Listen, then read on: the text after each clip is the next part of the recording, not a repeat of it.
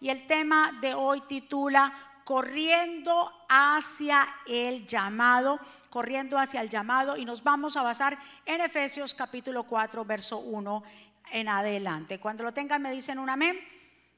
La santa palabra del Señor se lee así. Dice el apóstol Pablo en primera persona, yo pues, preso en el Señor, os ruego que andéis como es digno de la vocación con que fuisteis llamados, con toda humildad y mansedumbre, soportándoos con paciencia los unos con los otros en amor, solícitos en guardar la unidad del Espíritu en el vínculo de la paz, un cuerpo y un espíritu como fuisteis también llamados una misma esperanza de vuestra vocación, un Señor, una fe, un bautismo, un Dios y Padre de todos, el cual sobre todos y por todos en todos, pero a cada uno de nosotros fue dada la gracia conforme a la medida del don de Cristo, por lo cual dice, subiendo a lo alto, llevó cautiva la cautividad y dio dones a los hombres. Que el Señor nos bendiga a través de su palabra y que el Señor añada bendición a nuestra vida. Señor, en tus manos estamos, llegamos a tu casa. En fe, llegamos porque te necesitamos, llegamos porque necesitamos de recibir el maná que nos alimente, así como los alimentos nos, eh, nos fortalece nuestro cuerpo, el alimento espiritual, que es tu palabra, nos sostiene el alma, nos sostiene nuestro espíritu. Gracias por cada vida, Señor Declaro que cada persona que está aquí, su corazón es buena tierra y que esta semilla que va a ser sembrada producirá a nosotros mucho fruto. Llévate todo espíritu de distracción. Yo me pongo a un lado para que tú te establezcas, mi Dios. Es palabra tuya la que tiene poder, la que transforma vidas, Dios mío. Yo me pongo a un lado para que tú te establezcas y pases un carbón encendido en el nombre de Jesús. Y el pueblo de Dios dice, amén. Aquí acabamos de leer y el apóstol Pablo lo dice cuando le habla a los de Éfeso y lo escribe, acuérdese, tanto Filipenses como e-, e-, Efesios está desde la cárcel. Y habla, dice que él está preso desde la cárcel, pero le da una enseñanza a los de Éfeso, les escribe y esa enseñanza, pues obviamente también es para nosotros, y le dice que se está enseñando acerca de vivir una vida digna del llamado. Diga conmigo, yo tengo un llamado. Dice, mire, vivan una vida digna del llamado y de no dudar en, su llamamiento en Cristo Jesús. Es que Dios está interesado en llamarnos a todos, sí, a todos, lo dice primera de Timoteo 2.4. Dios quiere que todos los hombres sean salvos y vengan al conocimiento de la verdad. Dios tiene un plan perfecto para cada uno de nosotros. Dios ha diseñado un plan desde que desde antes de tú nacer, desde el vientre de tu madre, ya Dios diseñó un plan perfecto para ti. Dios quiere que todos lleguemos al arrepentimiento. Pero ¿por qué será que no todos llegan al arrepentimiento? Porque aunque Dios llama, eh, nosotros debemos estar dispuestos a abrir la puerta. ¿Cuántos están de acuerdo conmigo? Dios quiere, Dios llama a todos, Dios no hace sesión de personas. Es que Dios no llama, pero no todos quieren obedecer. ¿Cuántos están aquí? Es que cuando Dios llama, es porque nos corresponde a nosotros completamente dar el otro paso. Entonces, cuando Dios nos llama es para comenzar una nueva vida, caminar y confiar en Él. ¿Para qué Dios nos llama? Para que sigamos con lo mismo, con la vida antigua.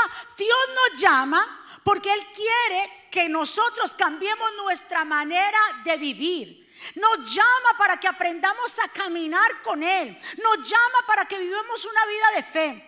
¿Por qué usted cree que hay tanta desesperación afuera? ¿Por qué usted cree que los jóvenes se están suicidando? ¿Por qué usted cree tanta cuestión ahora tan impresionante? ¿Por qué? Porque no hay fe. Porque no no tienen a Dios. Porque el que tiene a Dios sabe que aunque pase lo que pase, Dios les dará la victoria.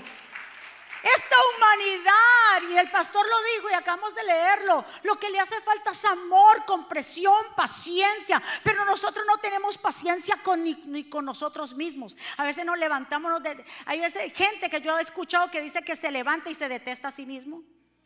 Usted ha escuchado, yo escuché una persona me dijo, yo desde que hasta las 2 de la tarde, hasta las 2 de la tarde yo me caigo mal yo misma. Eso no es quererse, pero porque vive una vida amargada. Porque el que tiene a Cristo tiene un gozo inefable. Porque el que tiene al Señor, el mundo no le quitar el gozo. Dígale a su vecino, el mundo no te podrá quitar el gozo. Entonces, a Dios, ¿a quiénes Dios llama? Diga, a todos. Pero recuerde, somos nosotros los que decidimos si abrimos la puerta. Entonces Dios llama, pero a nosotros nos corresponde responder a ese llamado. El llamado, la palabra llamado en griego, que donde fue el Nuevo Testamento fue escrito en griego, ese esa palabra llamado en griego significa o viene del eh, griego kletos, que significa un llamado y se refiere especialmente a la invitación de Dios para el hombre aceptar los beneficios de la salvación. Entonces Dios nos llama ecletos. ¿Para qué? Para darnos un beneficio a nosotros, pero la gente no quiere ese beneficio porque quiere vivir a su manera. Y vivir a nuestra manera es un fracaso, mi hermano. Hacer nuestros planes es un fracaso. Pero cuando vamos caminando de la mano de nuestro Señor, cuando vamos caminando hacia su voluntad, aunque nos encontremos por valle de sombra y de muerte, vamos a pasar al otro lado. ¿Cuántos están conmigo? Entonces el llamamiento viene de Dios, pero la decisión de quién viene? Tuya y mía, es que Dios no obliga a nadie. Dios está dispuesto a cambiar tu vida, pero si tú das el primer paso. ¿Cuántos están? En Juan 6, 4 dice, ninguno puede venir a mí, escuche, si el Padre que me envió no le trajere y yo lo resucitaré el día posterior. Entonces Dios es el que se encarga en llamarnos pero nosotros damos el otro paso. Entonces, después del llamado, después de que le decimos sí al Señor y estamos en el llamado, viene la otra parte, el segundo paso. El segundo paso que es comenzar y convertirse en personas escogidas, porque una cosa es ser llamado y otra cosa es ser escogido. Recuerda lo que el Señor dijo, son muchos los que yo llamo, pero pocos se convierten en escogidos. Pocos son escogidos. ¿Por qué? Porque ya pasar de ser llamado a escogido, el escogido entiende el llamado, separa su vida, comienza a caminar en fe, le cree al Señor y camina hacia el frente. ¿Cuántos están? Pero el llamado se queda en llamado. Ahí se quedó el llamado y ahí quedó y no hay más. Pero Dios no quiere que te quedes en el llamado, Dios quiere que nos convertamos en cómo? En escogidos, porque el escogido es el que tiene la herencia. Recuerda que yo le he enseñado, si un padre tiene eh, hijos, ¿verdad que sí? Y ya él ha dejado su testamento, en su testamento, ¿a quién va a poner en su testamento? A los hijos, no va a dejar al vecino, no va a dejar a fulano, va a dejar a quién? A sus hijos. Si nosotros nos convertimos en escogidos, que son sus hijos, también vamos a heredar la vida eterna. Diga conmigo, yo no quiero ser solamente un llamado, yo quiero convertirme en un escogido. Los escogidos son los que tienen los beneficios de Dios. ¿Cuántos están de acuerdo conmigo?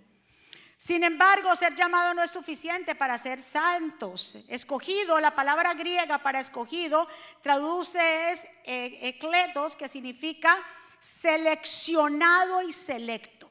Ahora hay muchos llamados, pero esos llamados se van a destacar y ahí es donde el Señor los aparta por nuestra actitud, porque nos comprometemos con Dios. ¿Cuál tú quieres? ¿Ser un llamado o ser un escogido? Somos entonces, tengamos entonces, como dice el apóstol Pablo, una vida digna del llamado. Somos llamados por Dios, no le corra el llamado. Ahora hay gente que le corre al llamado.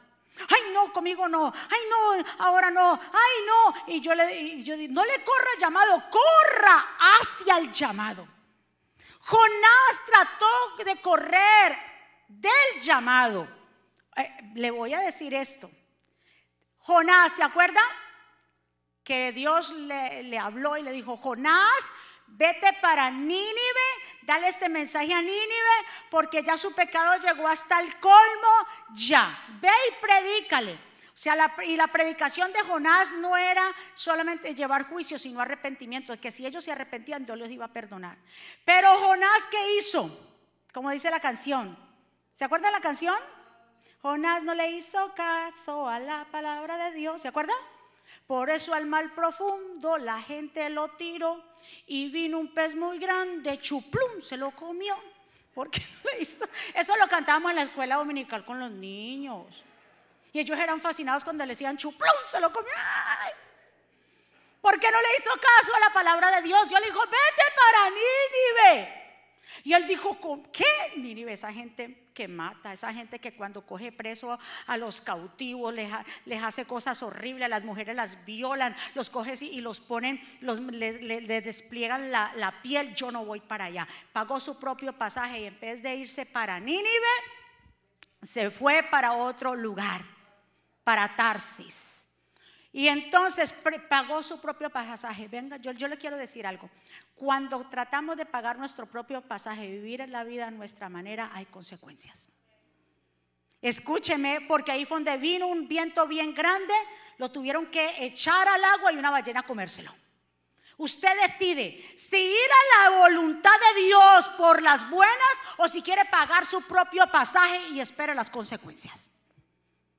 Escuche muy bien, pero como quiera, ¿a dónde resultó Jonás? En Nínive. Es que nosotros nos hacemos el camino más difícil. No resistimos, no, ahora no. Cuando yo quiera, yo hago las cosas a mi manera, pagando tu propio pasaje. Óigame, yo le voy a decir, el que invita paga, pero también el que llama respalda. Ay, Dios mío. Ay, Dios. El que invita paga, pero el que llama respalda. Si Dios te ha llamado, porque si tú estás aquí es porque Dios te ha llamado, no le corras al llamado. Vamos a la par de Dios, lo que tú quieras, Dios, así será. Yo quiero ir conjuntamente contigo. Yo no quiero, o sea, él prefirió irse lejos porque Tarsis está ahí en el otro lado por España. Era rápido llegar ahí de pronto a, Nínive, pero él decidió irse lejos. Pero aunque usted se vaya lejos, ¿se vaya para dónde? Para ya usted sabe, aunque se vaya para la conchinchina, allá Dios se le va a aparecer. Aunque se quiera ir lejos, es que me voy para donde nadie me conozca, voy a reiniciar mi vida, allá Dios se le va a aparecer. Aunque se quiera meter debajo de, una piedra, de un puente, allá Dios se le va a aparecer. Porque si Dios tiene un plan contigo, Él lo va a cumplir. Levántese lo que se levante. Si usted quiere correr al llamado, problema suyo, se la hizo difícil, papá. Se la hizo difícil. Se mire, le va, le va a ir de cuadritos. Mejor andar a la par del Señor. Porque cuando Dios ficha a alguien, olvídate. Dice, con este tengo ese plan. Y entonces vamos a ir, como quien dice, a la par del Señor. Diga conmigo, yo voy a la par del Señor. Muy bien, Dios nos escogió desde el principio. ¿Para qué? Para salvación. Segunda de Tesalonicenses 2.13. Dar siempre gracias a Dios respecto a vosotros, hermanos amados por el Señor, de que Dios os haya escogido desde el principio para salvación mediante la santificación por el Espíritu y la fe en la verdad, a lo cual os llamo mediante nuestro Evangelio para alcanzar la gloria en nuestro Señor Jesucristo. Así que hermanos, estad firmes, retened la doctrina que habéis aprendido, sea por la palabra o por carta nuestra. Entonces, Dios nos ha escogido desde cuándo? Desde el principio nos ha escogido mediante, para salvación. Entonces, nosotros somos unos llamados y el hecho de que seamos llamados y que nos hemos convertido en escogidos es un privilegio. Del otro aplauso fuerte al Señor. Abraham fue llamado en Génesis capítulo 12, ahí lo dice bien claro. Abraham fue llamado desde un lugar donde para él era conocido, Ur de los Caldeos, ahí se había criado, su padre se había establecido. Él estaba allí, estaba cómodo, estaba en su sitio, pero Dios le hizo el llamado a Abraham para que saliera de su tierra y de su parentela a una tierra que él no conocía, pero que el Señor lo iba qué? A guiar. Escuche muy bien, Dios, tiene, Dios tenía un plan perfecto para Abraham, pero no lo podía hacer en Ur de los Caldeos. Era necesario sacar a Abraham de ahí. Y Dios muchas veces nos tiene que sacar del mismo círculo donde nosotros estamos porque a veces estamos muy cómodos. Porque es lo que conocemos, porque estoy cómodo, porque no quiero salir de mi status quo, porque ahí estoy. Y para poder hacer Dios grandes cosas, Dios tiene que decirnos a nosotros y nosotros tomar la decisión de salir de esa comodidad. ¿Cuántos están aquí? Dios no podía empezar con Abraham, porque déjame decirte, ah, con Abraham empezó una nación, empezó la nación judía con Abraham. Pero para que se diera eso, tenía que Dios sacarlo de ahí. ¿Qué cosas Dios tiene que sacar? ¿Qué cosas tú tienes que sacar dentro de ti que te están estancando el llamado? Tal vez el orgullo, la altivez. ¿Qué cosas te están estancando? Tal vez, no sé, tanto afán de aquí para allá. ¿Qué cosas? Si tú quieres que Dios haga grandes cosas contigo, entonces hay que aprender a soltar soltar el pasado. Hay gente que todavía trae ese pasado. Es que a mí me hicieron, es que usted viera cómo me pasó, es que mi niñez, es que mi papá, es que mi mamá, es que mi primo, es que mi tío, es que en la escuela. Suelta eso. Si tú quieres ver lo nuevo de Dios y que Dios empiece algo nuevo con tu casa, con tu vida y con tu familia, hay que salir de ahí. Mirar hacia el frente, no mirar hacia atrás comenzar a seguir avanzando. Dios, aunque Abraham se llamaba Abraham, que significa padre exaltado, Dios quería convertirlo en padre de multitudes. Él se convirtió el hombre de la fe, donde tanto hebreos habla y donde tanto hablamos de Abraham. Pero es que Abraham no podía, tenía que aprender a soltar. Diga conmigo, yo voy a soltar. Mi amado, si tú comienzas a soltar, verás cosas grandes manifestándote en tu vida y en tu casa. ¿Cuántos le dan un aplauso fuerte? Diga conmigo, si Dios me llama, yo voy a obedecer. Es que, mire, Dios llamó a Abraham, pero Abraham ¿qué hizo? Obedeció. Él no sabía para dónde coger. Dios mismo iba a ser su guía. Eh, Dios mismo iba a guiar los pasos hacia la tierra prometida, tierra que él vivió como un forastero ahí, pero que más adelante sus hijos la heredaron. Y así va a ser. Si tú comienzas a salir de la comodidad y salir del lugar de estancamiento, tus hijos van a ser los beneficiados. ¿Cuánto le da un aplauso fuerte? Deseamos que Dios empiece algo nuevo con nosotros. Debemos estar dispuestos a dejar y soltar el pasado salir de la comodidad donde nos encontramos, salir de qué? De la mentalidad estancada, religiosa, wow. Salir y dejar el orgullo, el actividad, dejar las excusas. El pastor habló de esto, de, de lo que la religiosidad hace. Nosotros estamos enseñados a un patrón. Los que nacimos en el 75, los que nacimos, los nacieron en el 62, de pronto los de 80 están un poquito más avanzados, los de 90. Ahora las cosas han cambiado. Yo me pongo a ver mis fotos. Cuando yo me gradué, me gradué de, del bachillerato, la high school, yo tenía el peinado más cool que tenía, pero ahora yo lo veo y digo, Dios mío. Un peinado, una, una, una cosa así de grande y un, y un puffy ahí todo raro. Pero eso era lo, de lo del momento. Ahora mismo el pastor hablaba y nuestra juventud está entrando en otra moda. ¿Cuántos están? Aunque muchos dicen la moda no incomoda, pero depende de la moda también. ¿Cuántos están? Entonces, eh, tenemos que aprender a salir de ese estancamiento. Si vemos a un joven con el pelo, porque esos afros te van a entrar piojos ahí si no te cortas ese pelo. Si es, es la moda de ellos. Si con los jeans, ya lo hemos hablado, si, si que, el, jean roto, que si esto, y juzgamos porque queremos encerrarlos y encajonarlos en algo. Y algo que yo le vengo a decir, tenemos que aprender a renovar nuestros pensamientos con nuestros jóvenes porque por eso muchos de ellos están en decadencia, porque queremos imponer y es imponer a las malas, y no explique, hable, dígales, cuente. Voy por el diálogo con ellos, ellos lo van a entender cuál es el punto de vista suyo que usted quiere de verdad enseñarles a ellos, pero no podemos quedarnos estancados. Si queremos que Dios comience a hacer cosas nuevas, si usted quiere que en su casa, en su hogar cambie el ambiente, cambie de actitud. ¿Cuántos están de acuerdo? Ay, es que yo no puedo dejar lo que, usted no está dejando lo que hagan lo que quieran, usted solamente está haciendo su guía.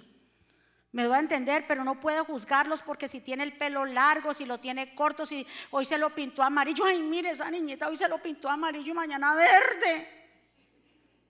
¿Y cuál es el problema del pelo de ella? Ay, pero se vio horrible. Para usted es horrible, para ellos es normal. ¿Cuántos están de acuerdo? No es que usted está siendo permisivo, pero por favor, por favor, no se enfoque en eso.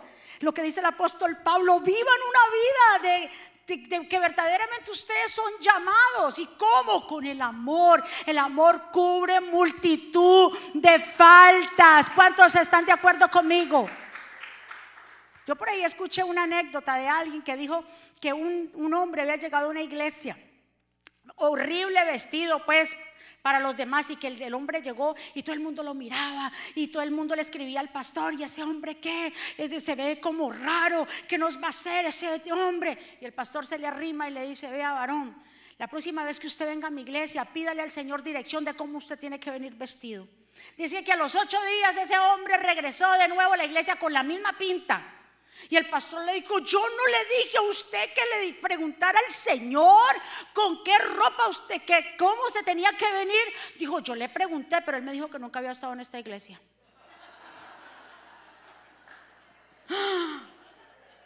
Ay, ay, ay, qué enseñanza. Porque siempre estamos juzgando. Porque siempre estamos mirando, porque siempre estamos observando, porque siempre tenemos el dedo señalador. Y la gente que es escogida no mira hacia atrás ni mira hacia alrededor, sino que va corriendo al llamado. Mateo soltó la mesa de los impuestos por seguir a Jesús. Raab soltó su tierra, su parentela, su cultura, sus dioses y dejó su pasado por seguir al Dios de Israel. Soltó el orgullo, soltó la religión y el fanatismo por seguir a Jesús. José soltó el dolor de la traición de sus hermanos para convertirse en gobernador de Egipto. Los apóstoles dejaron todo por seguir a Jesús. ¿Qué es lo que te, tú tienes que soltar? El afán, el trabajo para allí, para acá. Tiene tiempo para todo menos para Dios. Y queremos que Dios nos escuche. Bendito sea el Señor Dios. Dios me ama mucho. Pero tú le demuestras ese amor. Le demostramos compasión, ese amor con dedicación al Señor. Dios quería usar a Abraham, pero lo primero que tuvo que hacer fue qué? De él tuvo que dejar atrás su pasado. Diga conmigo, el pasado quedó atrás. Y el pasado va a venir, van a venir como pensamientos como flechazos al enemigo. Mira esto, olvídate, no perdones y, y, comienza y te habla, pero tú tienes que rechazar esos dardos del enemigo, renovar tu mente, avanzar hacia el frente. Dígale a su vecino, avanza. Mire, aparte de Dios tratar con Abraham, sacarlo de su comodidad, más adelante y Dios le dijo a Abraham, tu descendencia será como la arena del mar, las estrellas del cielo. Y le dijo, pero no tenía hijos y menos la esposa estéril. Aunque era hermosa Sara, porque dice que Sara era una mujer muy hermosa y aparente, pero no podía tener hijos. Señor, Señor, pero ¿cómo tú me dices a mí que voy a tener una descendencia como la arena del mar y la estrella de los cielos si no tengo hijos? Más adelante vemos que Dios es el milagro más grande porque Abraham le creyó a Dios y le fue contado por justicia. Abraham, mire, mire lo que hace creer verdaderamente a Dios. Porque el que cree en Dios verdaderamente, en sus frutos se habla. ¿Cuántos están? Si el que verdaderamente cree en Dios se alinea con el Señor y lo que Dios le pide lo, lo da fácilmente. Y Dios después de haberle dado ese único hijo, aunque le había dado otro, pero fue con la sierva, pero el contado, el primogénito contado era Isaac. Y dice bien claro que Dios le habló a Abraham y le dijo, entrégame a tu hijo, lo que tú más amas, lo, lo, más bello que tú tienes, entrégamelo. Abraham no dijo nada, no cuestionó a Dios, no le, porque Abraham sabía y tenía la fe que Dios iba a intervenir.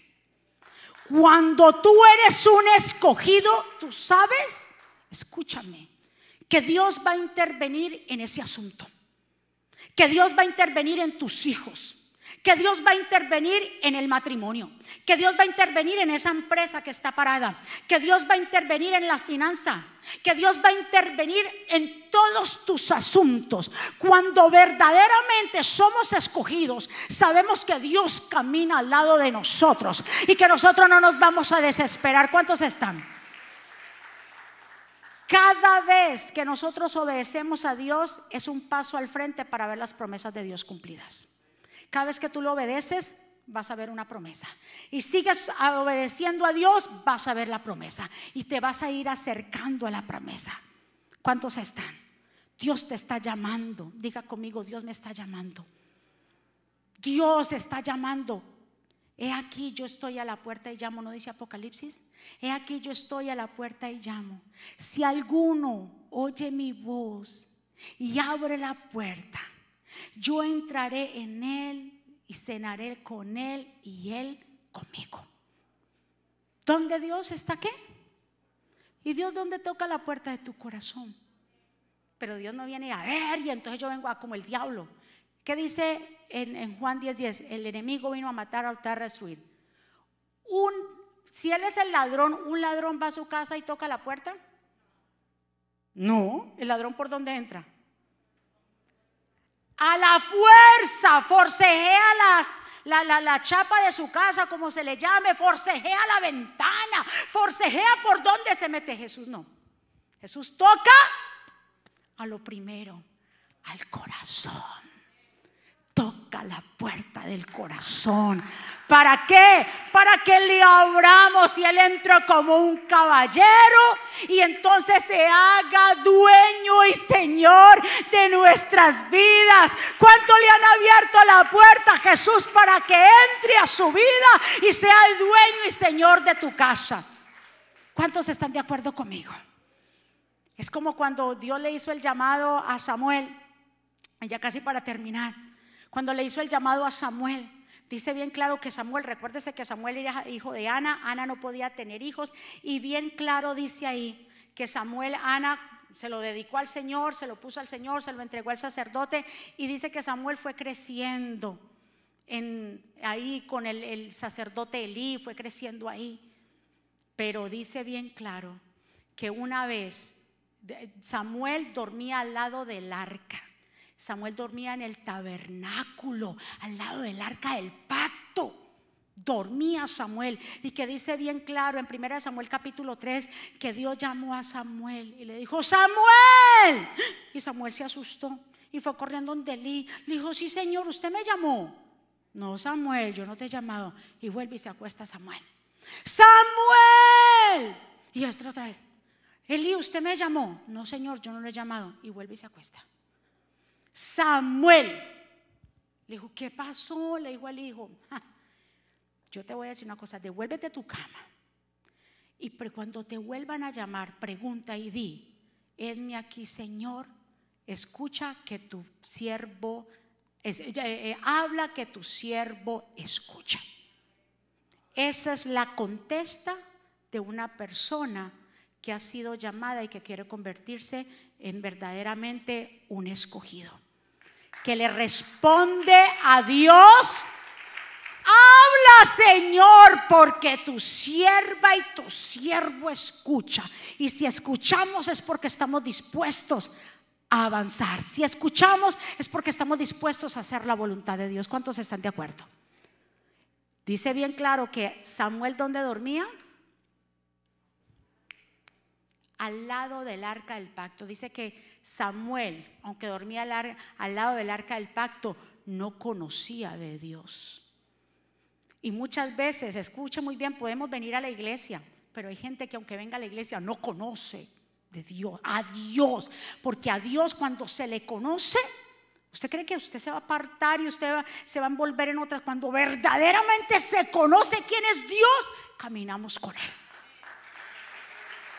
Ahí Samuel entendió y el Señor le dio el mensaje y le dice, ve a Eli, dile que hasta aquí llegó su sacerdocio. Yo lo voy a, ya como quien dice, ya a raer. Y se iba a convertir como eh, eh, Samuel en, en el próximo profeta, en el que iba a ungir a los próximos reyes.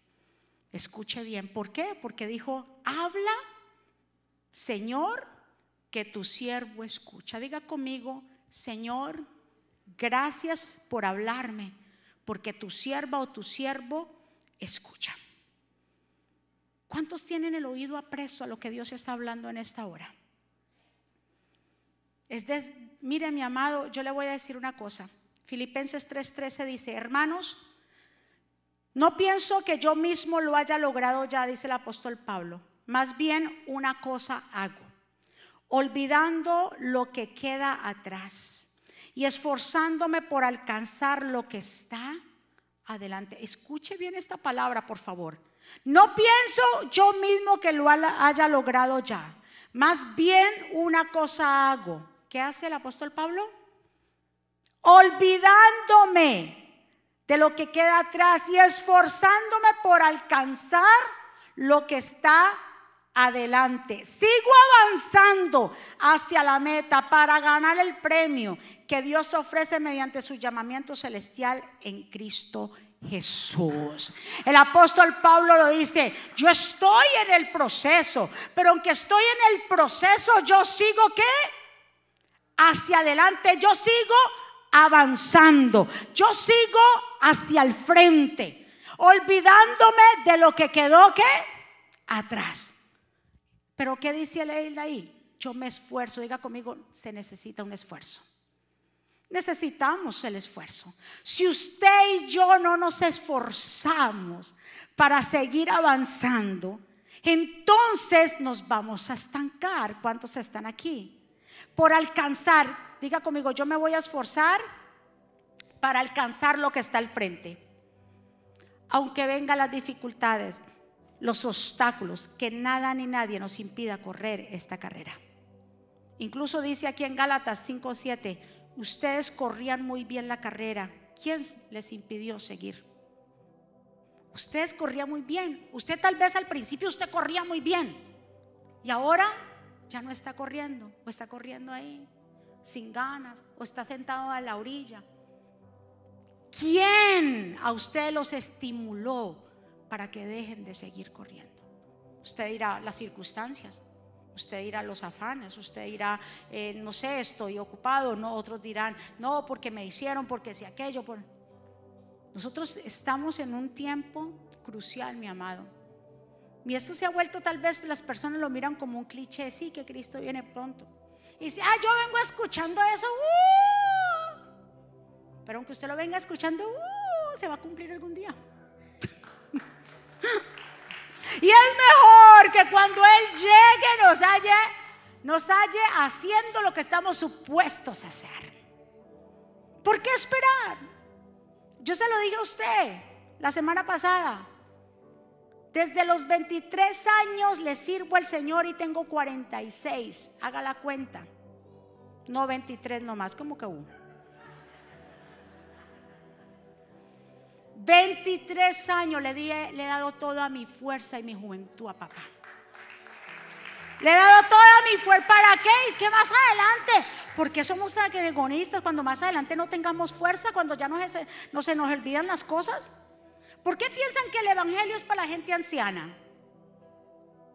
Los viejitos. Ah, porque como ya no tiene nada más que hacer, haga fan. Fan para usted que es fan. Para usted que es disfrutar la vida en Cristo se disfruta porque en Él hay plenitud. Que la gente anda buscando paz. Es que la buscan por allí. Y no, la paz, la verdadera paz, porque el mundo te habla de una paz. Una paz, pero no es verdadera. ¿Qué dice Jesús? Mi paz os dejo, mi paz os doy. Yo no la doy como el mundo la da. No se turbe vuestro corazón ni tenga miedo. O sea, ¿qué quiere decir? Que haya, porque, ay, tengo plata en el banco, ah, tengo paz. Ajá, ¿y qué pasa si te falsa la salud? Tengo paz y todo anda bien, I'm okay. No, es que nosotros pues pensamos que hay paz solamente cuando todo está bien. Y déjame decirte que en nuestra vida van a haber tormentas que aunque haya la... Eh, ¿Sabe qué es paz? que aunque se levante la tormenta, yo siga de pie y siga en paz. Eso es la verdadera paz. Ah, pero si yo considero que la paz está conforme a las circunstancias, pobrecito de ti. Porque siempre va a haber algo. Siempre va a venir algo. Sea con tu vida, con los hijos, el esposo, la finanza, aquello. O sea que usted nunca va a tener paz y usted cree que todo va a estar bien.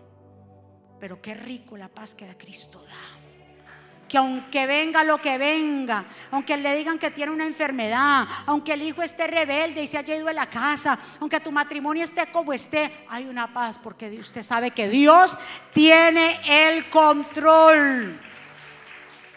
Hay que quitarnos todo peso de encima.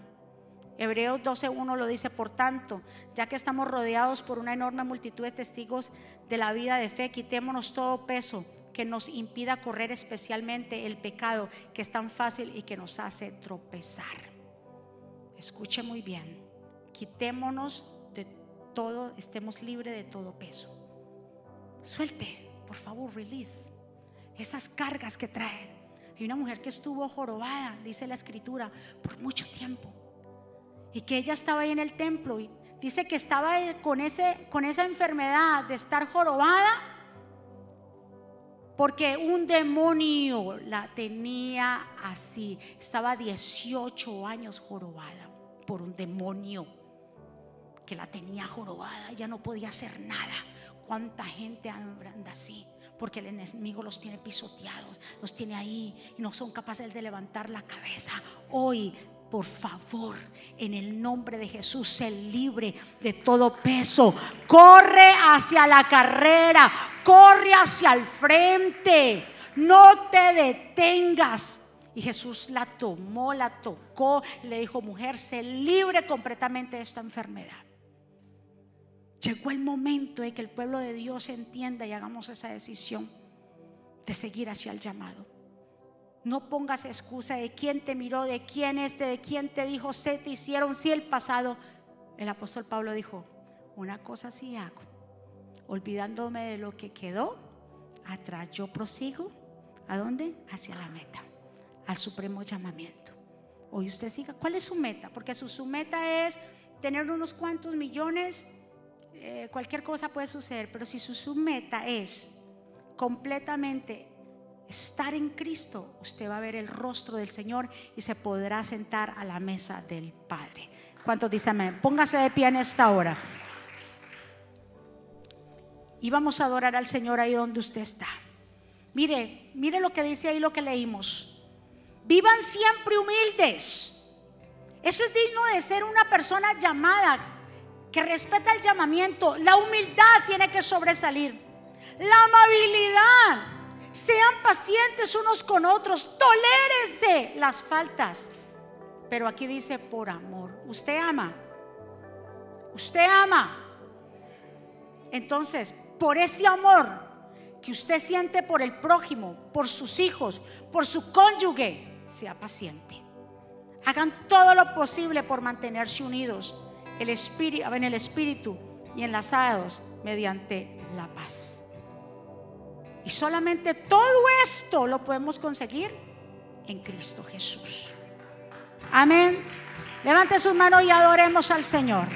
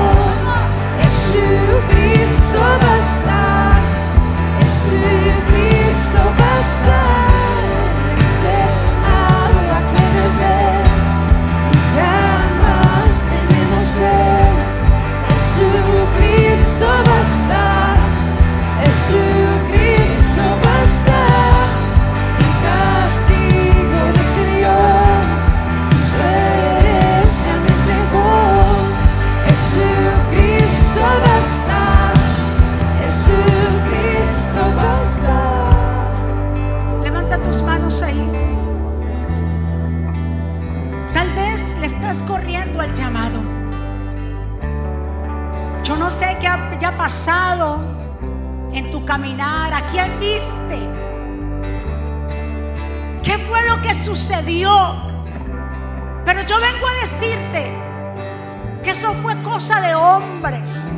Eso fue cosa del enemigo. Pero que Dios te ama tal y cual tú eres. Que Dios está tocando a la puerta de tu corazón.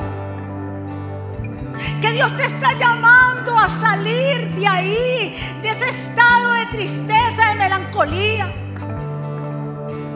de mediocridad, de inseguridad.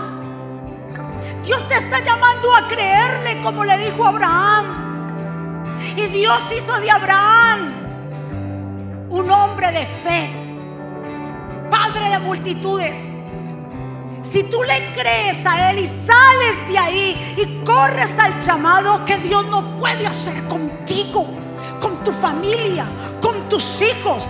De Abraham salió la nación hebrea. Dios formó una nación con Abraham que no podrá salir de ti cuando le crees que Dios no podrá con cuando tú le crees y cuando caminas y cuando te aferras a la verdad, cuando corres al llamado, porque es por fe, esto no es por vista, esto no se trata de si yo veo, entonces yo hago, esto se trata de que si yo creo, yo hago,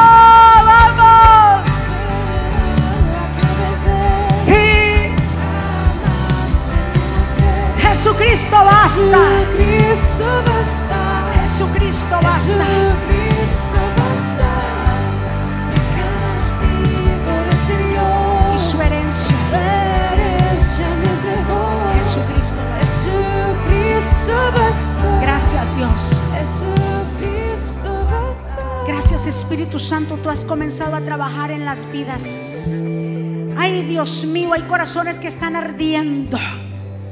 Y el Señor es todo, todo, lo que sientes en tu corazón es Dios confirmándote el llamado. Que ya no corras más. Que te involucres en su obra. Que te involucres, que comiences a caminar, que comiences a soltar, que le creas verdad porque Dios va a hacer cosas grandes contigo y con tu familia. El Señor me presenta Escucha muy bien, un, un, monte, un monte muy alto lleno de flores y de árboles frondosos. Escucha bien pueblo, así Dios va a ser contigo. Te hará un árbol fuerte, tu hoja no se caerá, tu árbol no se marchitará, producirás fruto todo el año, pero acércate a Jesús, acércate a Él. Si hay alguien aquí en esta mañana que quiere reconciliarse con Dios, si hay alguien aquí en esta mañana que quiere entregarle la vida al Señor, y decir, ya no más excusas. Al llamado yo voy a correr. Ya no más. Renuncio al estancamiento, a la mediocridad. Yo renuncio a todo esto. A mi pasado. Yo renuncio a todo lo que me hicieron y prosigo hacia la meta. Si hay alguien aquí que quiere hacer esta decisión, yo te invito a que juntos hagamos esta oración.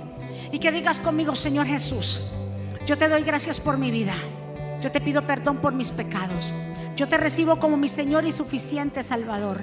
Perdóname, ayúdame Enséñame, dirígeme, Señor. Te entrego todo a ti, mi familia y todo, Señor. Quiero seguirte. Ya no voy a correr más del llamado, yo corro hacia el llamado, Jesús. Perdona mis pecados, reconozco que tú eres el Mesías, el que fue a la cruz y se levantó al tercer día y ahora está sentado a la diestra de Dios Padre. Te entrego todo a ti y escribe mi nombre en el libro de la vida en el nombre de Jesús. Vamos iglesia.